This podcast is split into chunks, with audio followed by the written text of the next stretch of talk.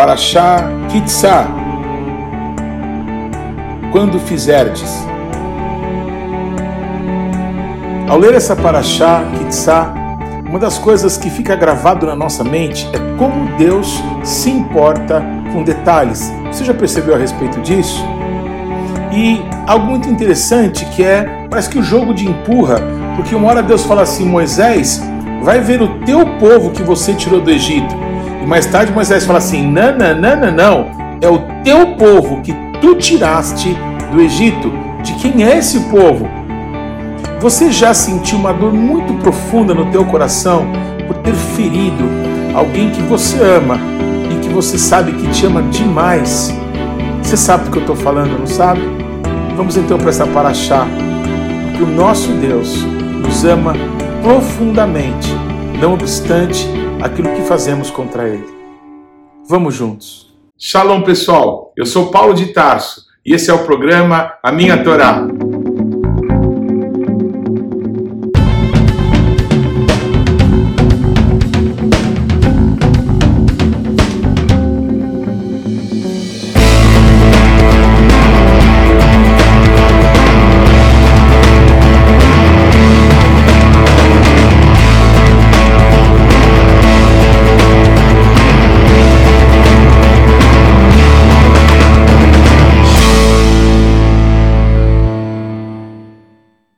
Favor, gaste agora alguns segundos, interaja conosco, deixe aí o seu like, faça algum comentário, torne esse vídeo ainda mais relevante, compartilhe com os teus amigos. E se você não se inscreveu ainda, não deixe de se inscrever nesse canal. Clique aí no sininho para que você receba as nossas notificações. E vamos juntos mergulhar no conhecimento da palavra de Deus. Shalom, pessoal, tudo bem? Você acha que Deus se importa? Eu acho que Deus se importa o Criador dos céus e da terra, que fez o homem à sua imagem conforme a sua semelhança, quando orientou Moisés para que ele construísse um santuário, para que Deus morasse no meio do seu povo, o nosso Deus disse cada detalhe de como ele queria que fosse construído aquele santuário, quais os materiais que iam ser empregados, de que forma, quais, quais os desenhos, quais as cores, não é? qual a combinação de, de tecidos, de linha e tudo mais. Porque o desejo do nosso Deus sempre foi os céus na terra. Que ele pudesse, através de nós, dos seres humanos, manifestar toda a sua glória, ser conhecido, manifestar o seu reino de amor através de nós. Por isso, quando o nosso Deus, ele dá detalhes para Moisés, a respeito do santuário, a respeito do Mishkan, a respeito do tabernáculo, é fundamental a gente perceber que na descrição não é, de cada um desses detalhes, o nosso Deus fala de minúcias, como por exemplo na paraxá desta semana, o nosso Deus ordena que todos os homens fossem contados e que nesse censo, nesse levantamento, cada homem pagasse um valor pela sua expiação.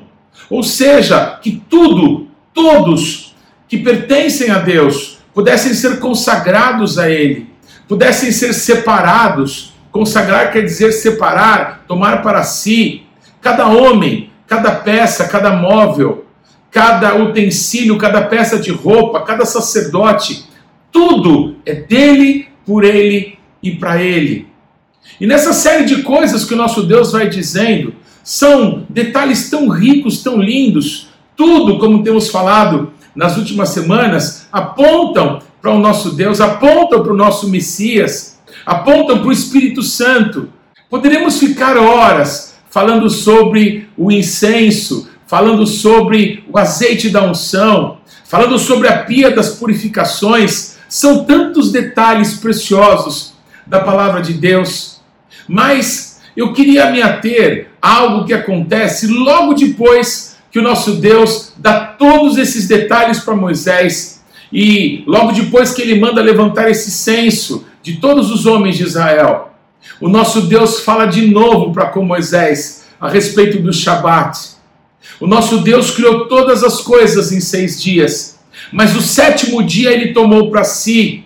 E ele declarou que o sétimo dia seria um dia de Shabat, um dia de descanso, Um dia para que o homem pudesse ter comunhão com ele, para que o homem pudesse descansar e descansar com Deus e descansar com ele e ter na presença de Deus o seu refrigério, o seu alívio, a sua paz, a comunhão, a intimidade com Deus é tudo de mais precioso que nós precisamos para as nossas vidas. Logo depois que o nosso Deus fala para Moshe Rabbeinu, para Moisés, de novo sobre o Shabat, o nosso Deus pega as tábuas da lei, as tábuas que ele mesmo, o Eterno, esculpiu da rocha, e escreveu do lado da frente e por trás daquelas pedras e entregou nas mãos de Moisés, como quem diz: Agora, Moisés, esse daqui é o meu presente para o meu povo. Eu não sei é, como você, ao ler esse texto, o que você sente. Eu penso em figuras da nossa vida que são tão importantes, e penso eu, são figuras que o nosso Deus nos dá para que possamos entendê-lo melhor, compreendê-lo melhor. Sabe, carinhos que recebemos de pai e de mãe, talvez uma comida especial depois da volta de uma viagem que só a nossa mamãe sabia fazer. Ou talvez aquela maneira do nosso pai de, mesmo depois de nos disciplinar, demonstrar que ele nos amava, que foi apenas uma correção por conta daquilo que erramos, mas que ele não deixou de nos amar, mesmo quando nos corrigia. Esse tipo de coisa arrebata o nosso coração, porque nós percebemos que nós temos tantas falhas, mas o amor é uma coisa muito grande, muito maior que a nossa própria compreensão. Então, quando eu vejo o nosso Deus, depois de revelar tudo sobre aquele santuário, para que ele mesmo pudesse habitar, para que a presença dele estivesse com o seu povo, depois de Deus falar desse tesouro que é o Shabat, o nosso Deus então pega esses presentes, pega a própria palavra dele, entrega para Moisés, como que dizendo Moisés agora, toma isso daqui para você, olha, leva lá para o meu povo, mostra para eles quanto eles são importantes, diz para eles o que eu mesmo escrevi, que eu sou o Deus que os tirou da terra do Egito e da casa da servidão, para que eles não tenham nunca na vida deles outros deuses diante de mim. Toma aqui, Moisés, leva, leva, mostra para eles, mostra que eu me importei e que eu mesmo escrevi, escrevi em pedras, para que isso pudesse ficar gravado para sempre na vida deles.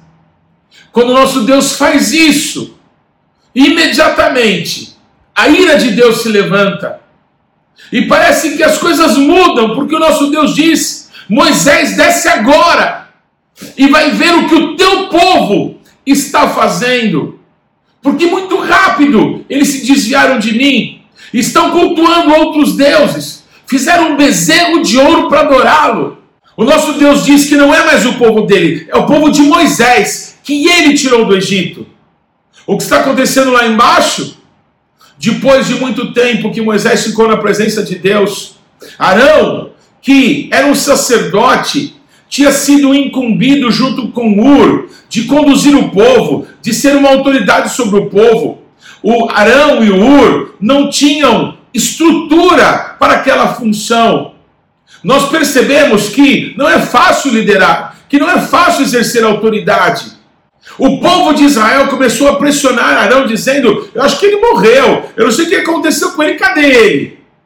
O povo começou a pressionar Arão, e aquela multidão o pressionando, ele não suportou aquela pressão. E as pessoas queriam um Deus, elas queriam um Deus que pudessem servir. E elas pediram que o Arão fizesse um Deus para elas. Elas pediram que Arão, irmão de Moisés, fizesse um ídolo para elas. E o Arão então disse: Então me tragam ouro, peguem os brincos das mulheres de vocês, me tragam, que a gente faz. É isso que vocês querem? Eu faço um Deus para vocês. O que é chocante, o que é surpreendente, pensando no nosso Deus, que está lá dizendo para Moisés: Moisés, o meu presente para você, o meu presente para o meu povo é o Shabat.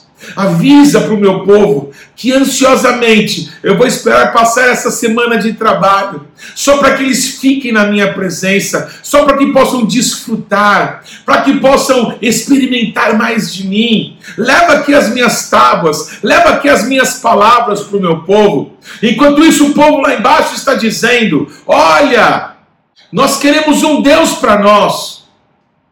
Arão faz um bezerro de ouro e diz para o povo: está aqui o Deus que tirou vocês do Egito. Um detestável bezerro de ouro então é esculpido por Arão. E eles declaram: Eis aqui os deuses que tiraram o nosso povo do Egito. Deus não merece isso. O que é mais extravagante, o que é mais horripilante, o que é mais aterrador, assustador, que eles declaram que haveria festa a Yud Rei Vav Rei, festa ao Eterno, festa ao nome do nosso Deus. Foi feito um bezerro detestável de ouro e deram para aquele bezerro de ouro o nome do Criador dos céus e da terra. Moisés, quando desce do monte, Moisés começa a escutar um ruído, um barulho. Era barulho de festa, era barulho de prostituição, era nada mais nada menos do que um carnaval, que para nós brasileiros é muito comum. Estava acontecendo ali um carnaval, uma festa da carne, prostituição, bebedeiras, glutonarias, tudo ali diante daquele Deus que o povo escolheu para ele. O Josué, escutando aquele barulho, diz: Moisés, você está escutando barulho? Parece barulho de guerra. E Moisés disse: Não, não, não, não é barulho de guerra, não. Parece barulho de prostituição, parece barulho de festa. O povo está desenfreado. Quando Moisés vê aquilo, ele pega o presente de Deus, ele pega as palavras que o nosso Deus tinha dado para o seu povo e ele as quebra. Moisés parece ali ter executado um juízo, ter dado uma sentença. Esse povo não merece as palavras que o nosso Deus tem para ele. Moisés questionarão: o que foi que você fez? O que foi isso? Ele disse: o povo, eles me obrigaram, me trouxeram aqui o ouro, e eu joguei o ouro no foro e saiu esse bezerro. Como se o ouro tivesse se juntado, tivesse poder de tomar forma por si só. Ah, não. Há líderes que se deixam manipular pela pressão popular. Há líderes que falam que as pessoas querem ouvir, não a voz, não as palavras do nosso Deus. Há líderes que querem dar para o povo o que eles querem, não aquilo que eles precisam. O que acaba gerando daí é um bezerro de ouro, é uma idolatria detestável. O nosso Deus fez com que os egípcios dessem as suas riquezas para o povo de Deus. O nosso Deus, ele pede para que o povo pudesse levantar uma terumá, pudesse levantar uma oferta alçada, alçada ao nosso Deus. Mas antes do nosso Deus ter o seu desejo cumprido sobre o seu povo, o povo faz um bezerro de ouro. Ele usa as riquezas, ele usa os recursos que o nosso Deus deu para a glória dele, para fazerem um ídolo abominável, para provocarem a ira do nosso Deus para provocarem os ciúmes do nosso Deus, que tem zelo por nós, zelo pelo seu povo. Moisés ainda declara: quem for do Senhor, passe para o meu lado. E de toda a nação de Israel, apenas um grupo, o grupo dos levitas, não porque eram parentes de Moisés, mas porque eram as pessoas que tinham recebido a incumbência de guardar todas as palavras de Deus, toda a história do nosso Deus, desde Adão até aquele dia.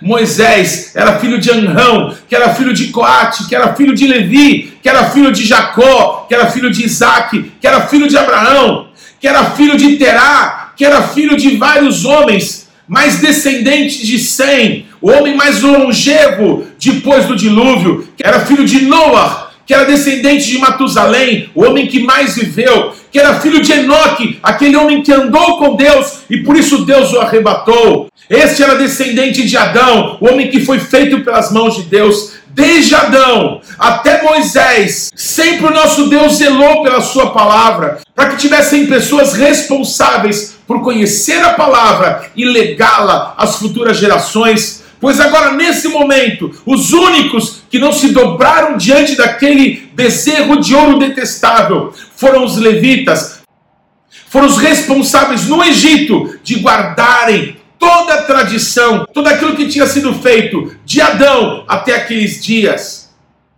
Pois os levitas tomaram a sua espada e mataram seu irmão e mataram seus amigos foram e voltaram e não descansaram, enquanto todo idólatra não tivesse sido morto. Uma multidão morreu naquele dia por causa da idolatria. Moisés demonstrou zelo por Deus. Moisés demonstrou que não aceitava que o povo traísse a Deus daquela maneira. Moisés foi muito sério, Moisés foi muito diligente com isso. Mas Moisés ele não deixa de clamar pelo povo, ele não deixa de interceder, e de uma forma com a qual nós precisamos aprender. Moisés, ele começa a interceder, dizendo: Deus, quem o Senhor é? Eu sei quem o Senhor é. O Senhor não é um estranho para mim. O Senhor é o meu Deus, o meu Pai de amor. Foi o Senhor que me amou primeiro. Foi o Senhor que me chamou. Deus, o que, que vão dizer do Senhor? Se o Senhor destruir o seu povo, o Senhor é justo em fazê-lo. Mas o Senhor disse que é tirar o povo do Egito, da casa da servidão, e conduzi-los até a terra prometida. O que vão dizer os egípcios do Senhor e das tuas palavras? Moisés conhecia o coração de Deus Deus, não por nós, mas pelo Senhor, porque tudo é do Senhor, tudo é pelo Senhor, tudo é para o Senhor. Eles vão dizer que o Senhor tirou eles do Egito para matá-los aqui. Não, Deus, o Senhor não é assim. O Moisés, que conhece o coração de Deus, que sabe que Deus não quer destruir, Deus quer arrependimento, Deus quer mudança, Deus quer salvar o pecador, o ímpio, aquele que se desejou, Deus quer salvar. O nosso Deus ouve de Moisés. Parece que ele está sendo um louco, parece que ele está sendo desrespeitoso. Não, o Moisés conhece o coração de Deus. O Moisés diz assim: Deus, se for para matar esse povo, pode riscar o meu nome do livro da vida. Como se ele dissesse: Deus, o senhor não é assim. O nosso Deus responde: Moisés, escuta bem aqui. Quem pecar, morrerá. O nosso Deus traz luz o nosso Deus traz luz para aquilo que Yeshua faria por nós. Quando Moisés disse: Eu não me importo com a minha própria vida, por amor desse povo, ele fazia um clamor que Yeshua ia materializar. Não era para Yeshua que nunca pecou ter morrido no nosso lugar. Ele se entregou por nós, dizendo: Deus, o Senhor vai destruir esse povo. O Senhor é justo em fazê-lo, porque são pecadores mesmo.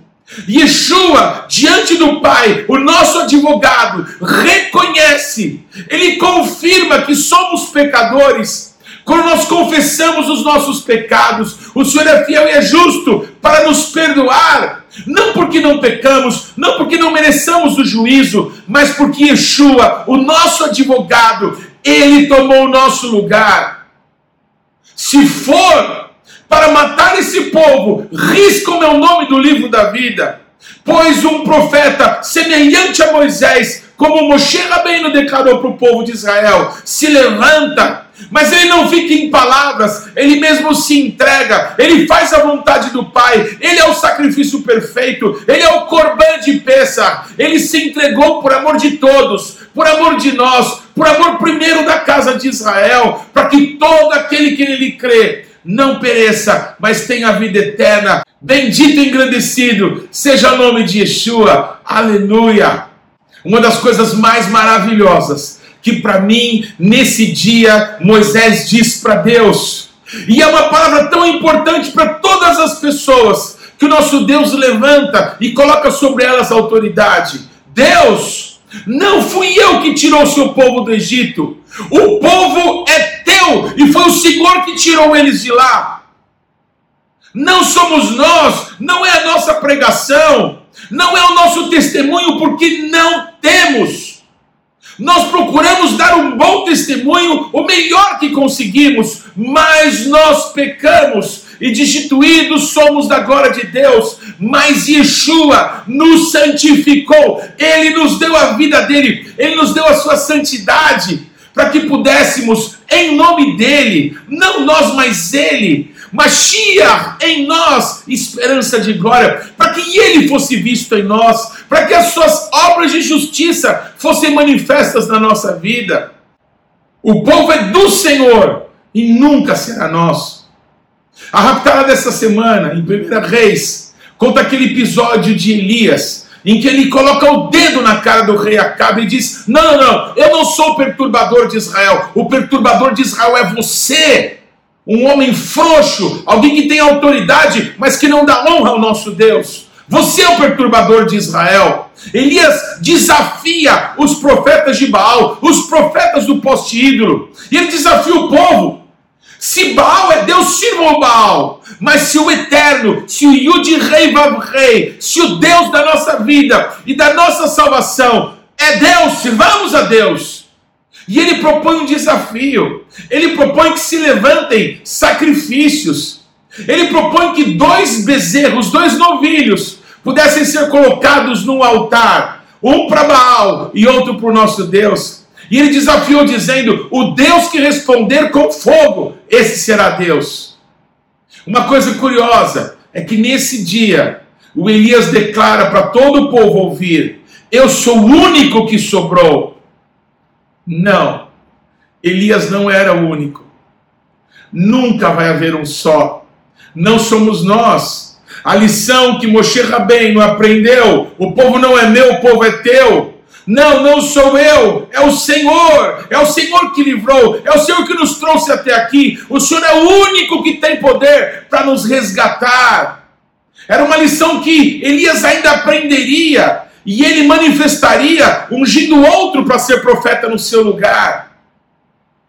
Mas naqueles dias, Elias, cheio do Espírito Santo, toma uma atitude, uma atitude como um dos maiores profetas da palavra, uma atitude profética que aponta para aquilo que o nosso Deus fez através de Yeshua, através da morte sacrificial de Jesus, para que pudéssemos de novo sermos um, sermos um só povo na presença do nosso Pai. O que Elias fez? Elias pega, na hora que ele vai levantar um sacrifício, na hora que ele vai levantar um holocausto para o nosso Deus, ele pega doze pedras, cada uma das pedras em nome das doze tribos de Israel que estavam dispersas. Naqueles dias de Elias, haviam dois reinos: o reino do sul, o reino de Judá, e o reino do norte, o reino de Israel ou de Efraim. Esses dois reinos divididos apontavam para a vergonha de que o povo dividido não prospera.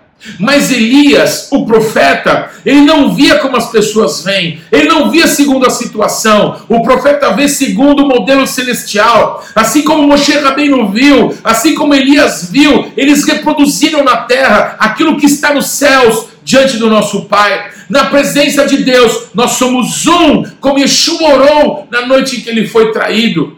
Nenhum dos ossos de Yeshua foi quebrado. Assim há uma estrutura entre nós, judeus e não judeus, crentes em Yeshua, que nunca foi quebrada, nunca foi tocada e jamais será. Nós somos um no Senhor, temos um Espírito que se move em nós, nós temos um único Deus, um só batismo, um só povo diante do nosso Deus. Aleluia!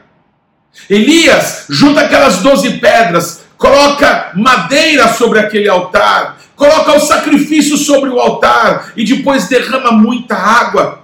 Ele manda derramar 12 cântaros de água. Depois de três anos de seca, aquela água valia mais que ouro, talvez. Mas Elias manda derramar, ele manda cavar uma vala em torno do altar, e a água era tanta 12 cântaros de água. Me parece que um cântaro de água para cada uma daquelas pedras me parece que cada uma daquelas pedras que representava as doze tribos de Israel estava sendo lavada, estava sendo purificada.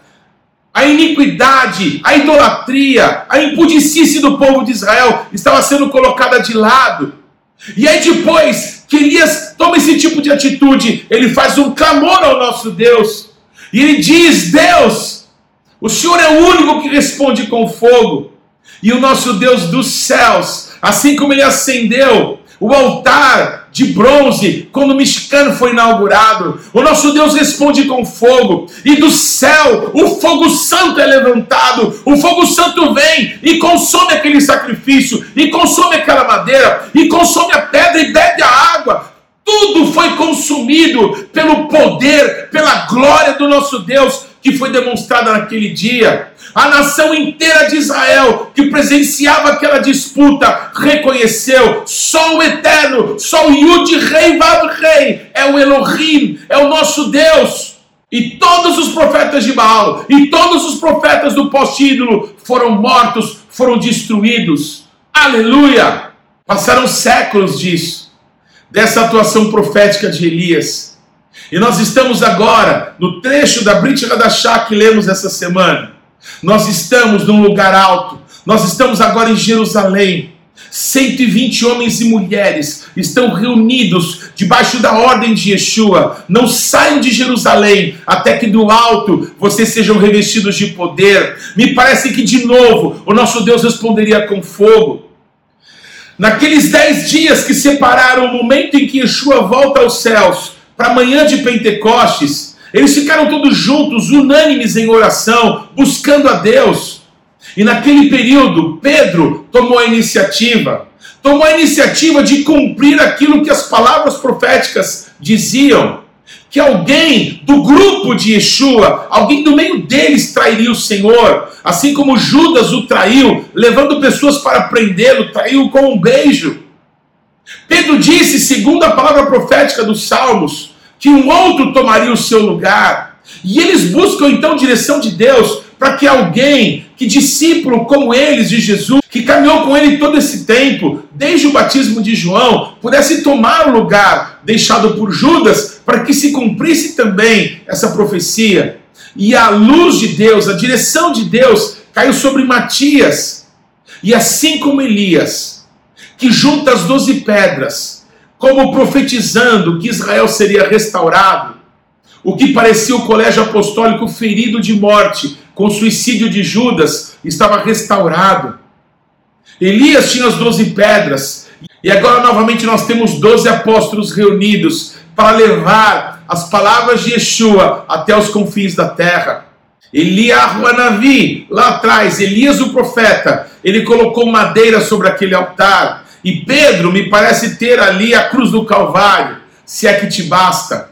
Sobre o lenho foi colocado um novilho, e sobre a cruz, Yeshua, o sacrifício perfeito de Deus, foi colocado no nosso lugar. O que faltava? Faltava o fogo, faltava o derramar da glória de Deus. E aqueles dez dias, representando o todo, representando que não importa quanto tempo demore, nós vamos ficar quanto tempo for preciso, nós vamos entregar toda a nossa água, não importa que as nossas lágrimas sequem, o que importa é que toda a nossa água possa ser derramada diante do altar do Senhor, porque o nosso Deus é o único que pode responder com fogo. Assim como Deus respondeu com fogo para Elias, o nosso Deus responde a todo clamor, a obediência, a entrega, a confiança nas palavras de Yeshua que os seus discípulos, aqueles 120 homens e mulheres, demonstraram naquele período de 10 dias. E o nosso Deus envia o Espírito Santo.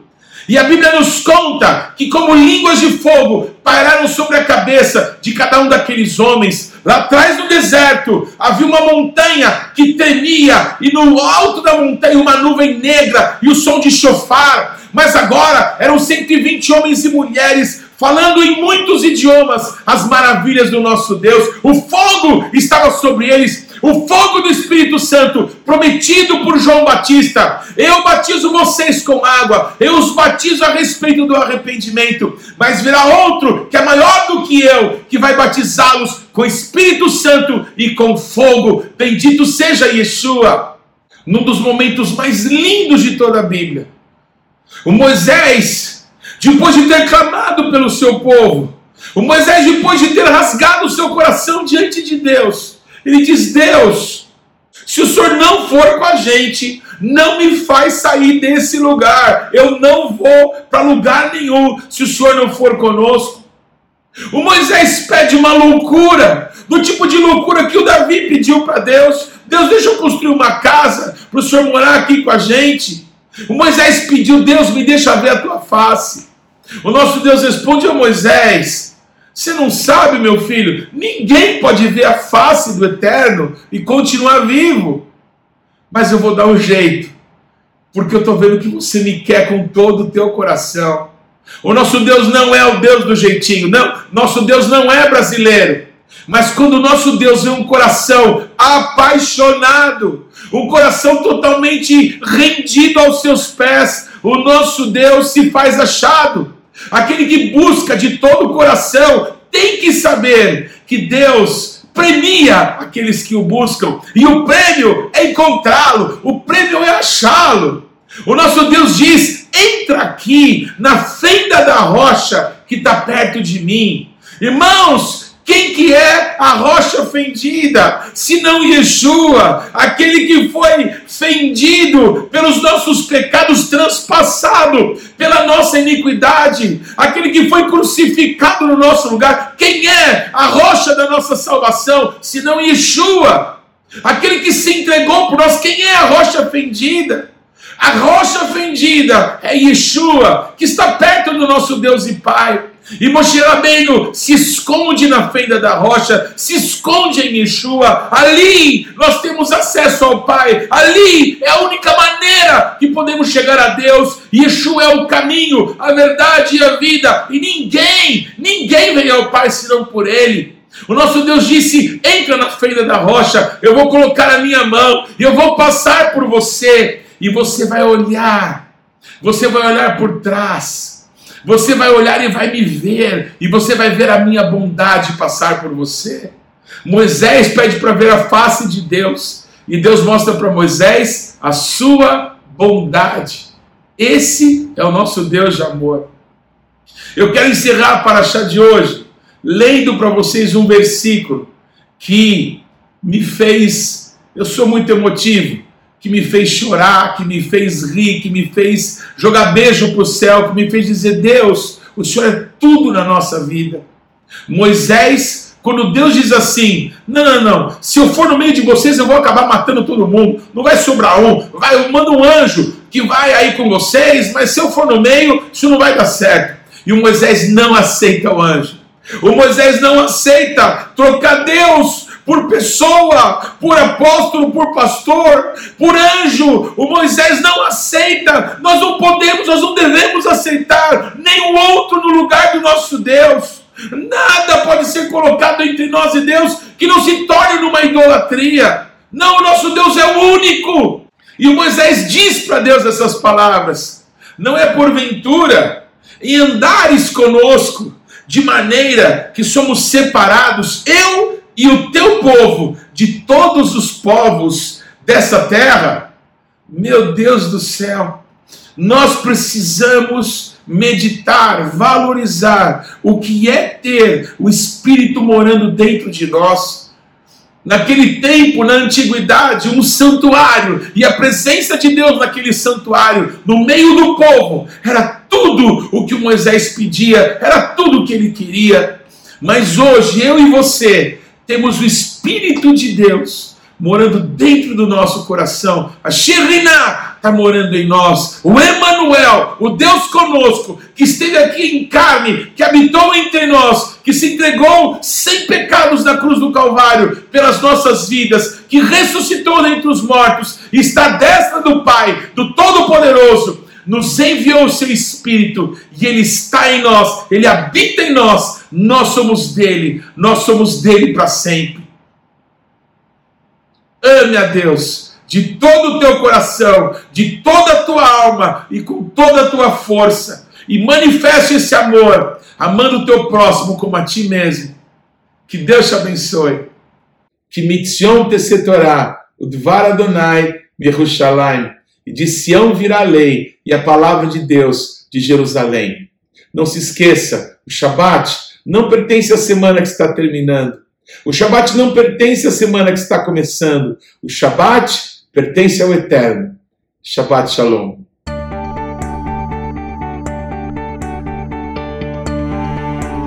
Não deixe de ler ou de ouvir os textos que foram citados na paraxá dessa semana você pode acessá-los ou no nosso site ou nas principais plataformas de podcasts. O importante é que você, pessoalmente, mergulhe no conhecimento da palavra de Deus. Você pode participar ativamente do programa Minha Torá se inscrevendo no nosso canal, mandando perguntas, interagindo, compartilhando com seus amigos é, porções que vão te edificar. Mas também você pode fazer parte disso, semeando financeiramente para que esse canal se desenvolva ainda mais. Então você pode usar os nossos dados bancários para que você possa fazer contribuições para que a palavra de Deus possa alcançar muitas outras pessoas. Vamos fazer isso juntos e que Deus te abençoe.